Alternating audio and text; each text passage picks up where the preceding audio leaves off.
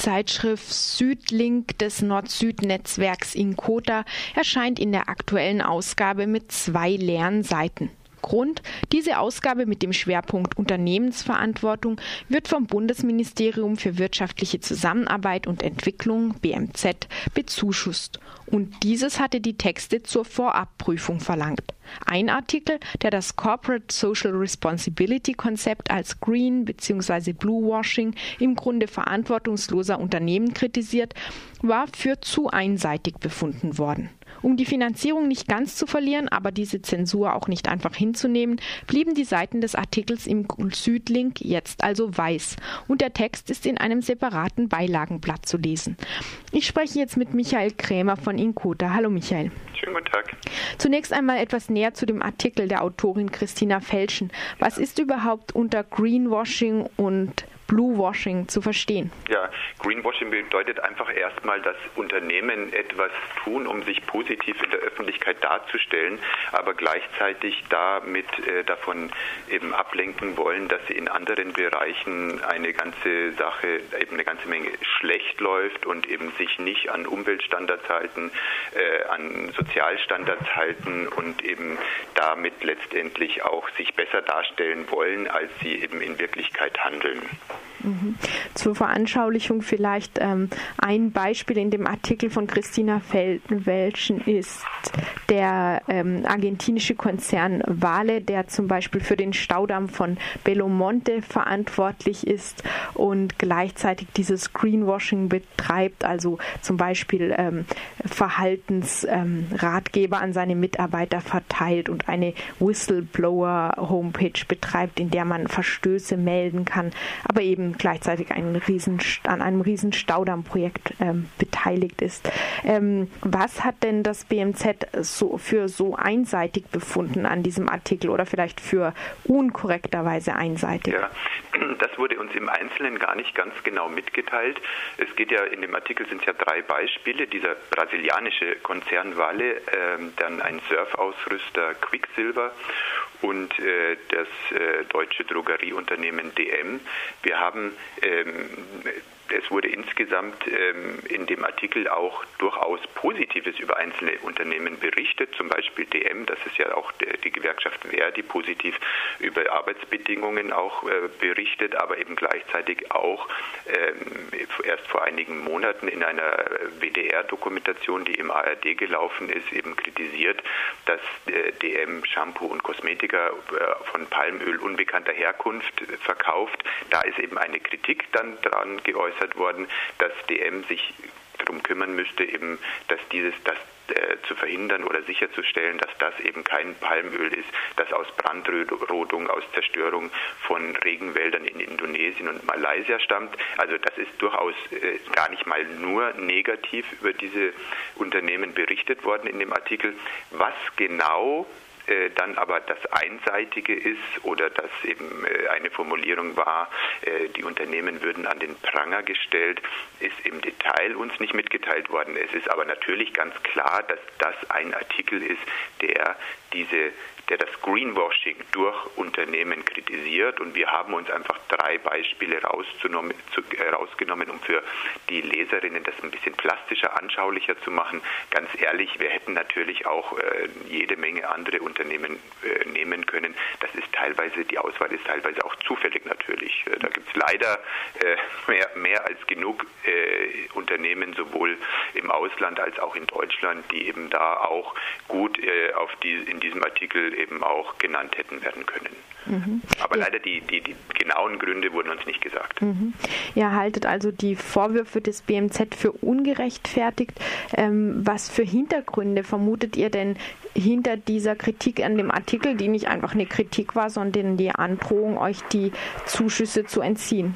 Ja, also es wurde ganz klar gesagt, dass eben die, die Hausleitung äh, das äh, etwas dagegen hat, wenn eben Unternehmen so deutlich kritisiert werden und äh, dass das nicht geht. Und ähm, es ist ja auch so natürlich, also der Artikel ist tatsächlich in dem Sinne einseitig, dass es in diesem Artikel tatsächlich um die Kritik an, des, am Greenwashing von beispielhaft genannten Unternehmen geht.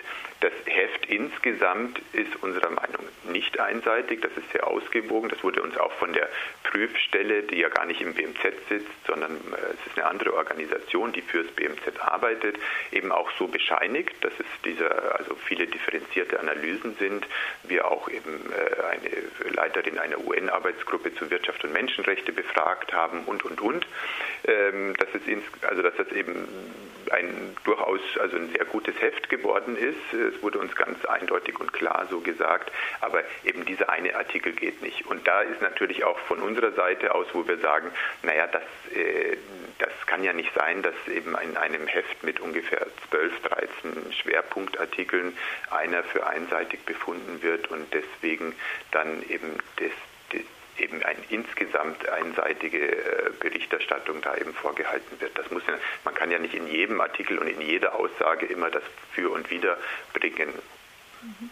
Ihr hattet schon für einzelne, auch andere Hefte in der vergangenen Zeit Zuschüsse vom BMZ erhalten. Ähm, seit, war das denn immer schon so, dass ihr da eure Artikel prüfen lassen musstet? Ja, also wir, ähm, wir bekommen schon bald äh, oder fast seit der Wende, wir sind ja ein ostdeutsches äh, Netzwerk mit Wurz also Wurzeln in der DDR, jetzt inzwischen 41 Jahre alt und, und eigentlich sofort nach der Wende haben wir auch Unterstützung vom BMZ bekommen und immer wieder auch für einzelne Publikationen, auch für einzelne Ausgaben unserer Zeitschrift, die bis vor einem Jahr noch äh, Inkota Brief hieß und vor einem Jahr haben wir dann einen Relaunch gemacht. Seitdem ist sie äh, ein bisschen geändert von der Aufmachung und so ein bisschen moderner noch geworden und heißt eben Südlink Magazin. Und ähm, dass diese Zusammenarbeit läuft seit eben ja, fast 20 Jahren und ähm, wir haben ähm, Seit letztem Jahr müssen wir erst unsere Publikationen vorab zur Prüfung vorlegen und haben seitdem auch schon in zwei, drei Fällen Probleme bekommen. Mhm. Trotzdem habt ihr euch nicht dagegen entschieden. Habt ihr das nicht von Beginn an als eine gewisse Zensur empfunden? Ähm, naja, das dagegen entschieden, also zu sagen, äh, muss auch dazu sagen, wir arbeiten insgesamt sehr gut mit dem BMZ und auch mit dieser Abteilung des, von Engagement Global zusammen und äh, sehen das ja alles ganz positiv in der Zusammenarbeit und äh, sind auch gleichzeitig auch ein bisschen angewiesen auf die Finanzierung, weil wir natürlich als Netzwerk äh, auch gerade in, in, Ostdeutschland ist, ist, äh, ist es ja so mit den Spenden noch ein bisschen schwieriger als im Westen und wir sind einfach äh, davon abhängig, dass wir eben immer wieder auch Finanzierungen für Publikationen oder auch sonstige Aktivitäten des Netzwerkes einholen. Das ist das BMZ, das sind aber auch kirchliche Finanzgeber oder auch private Finanzgeber, Stiftungen. Das ist ein sehr breites Spektrum. Ähm, was jetzt eben in diesem Jahr ist es zum Beispiel so, dass zwei Ausgaben des Südlink beziehungsweise die Schwerpunkte, die Dossiers gefördert wurden. Es gab im, im März eine Ausgabe zum Thema Rio plus 20 zu dieser großen Konferenz. Da gab es überhaupt kein Problem, wurde durchgewunken. Und jetzt bei dieser Ausgabe gab es erstmals eben so ein, so ein großes Problem und wo wir halt sagen mussten dann, wir können auf das Geld nicht verzichten, das ist einfach zu viel. Äh, ohne das kann, könnte der Südlink äh, dieses Dossier gar nicht erscheinen. Und dann war das eben so, wir auch gleichzeitig nicht bereit sind, den nicht bereit waren, den Artikel umzuschreiben. Und das war dann für uns die Lösung, zu sagen, okay, dann lassen wir die beiden Seiten weiß und machen das natürlich dann damit auch öffentlich, dass es da einfach Diskrepanzen in der Bewertung gibt. Mhm. Was bedeutet denn diese jetzige Erfahrung für eure, für eure für euer zukünftiges Vorgehen werdet ihr euch weiter beim BMZ um Finanzierung bewerben und wenn ja, bedeutet das dann, dass wir vielleicht öfters weiße Seiten zu lesen bekommen oder dass es euch in Zukunft zweimal überlegt, bevor ihr einen allzu kritischen Artikel veröffentlicht? Ja.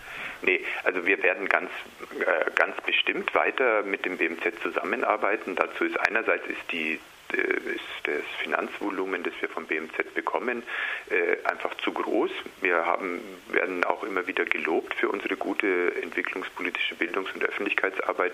Es ist ja auch ein Grund, weswegen wir vergleichsweise viel Geld bekommen. Wir sind auch ein bisschen auf das ähm, Geld angewiesen.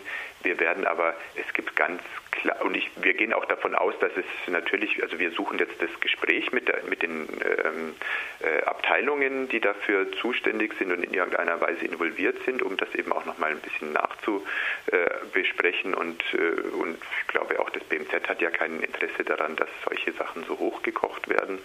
Und äh, wir gehen davon aus, dass das auch weitergeht. Wir werden jetzt demnächst, äh, bis Ende Oktober, müssen wir den Jahresantrag äh, für das nächste Jahr stellen und wir werden da sicherlich auch wieder ein oder zwei Ausgaben des Südlink bzw. die Dossiers eben mit beantragen.